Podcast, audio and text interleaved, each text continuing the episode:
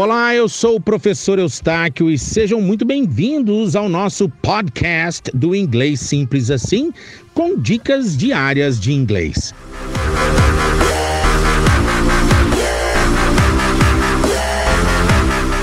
Nessa aula você vai aprender a pronunciar bonitinho essas quatro palavras: it, eat, it, each. Porque para quem está começando, tem a tendência de acessar o banco fonético da língua portuguesa e acaba que pronuncia essas quatro palavras meio que com o mesmo som. Mas vamos treinar?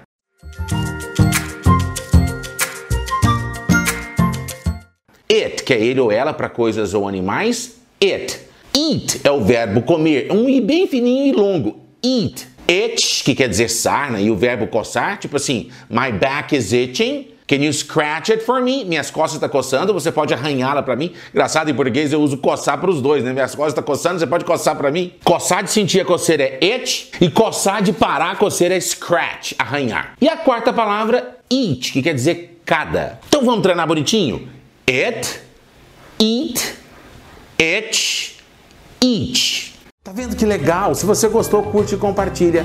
I'll see you in the next lesson. Eustáquio Pereira, Fluency Coach.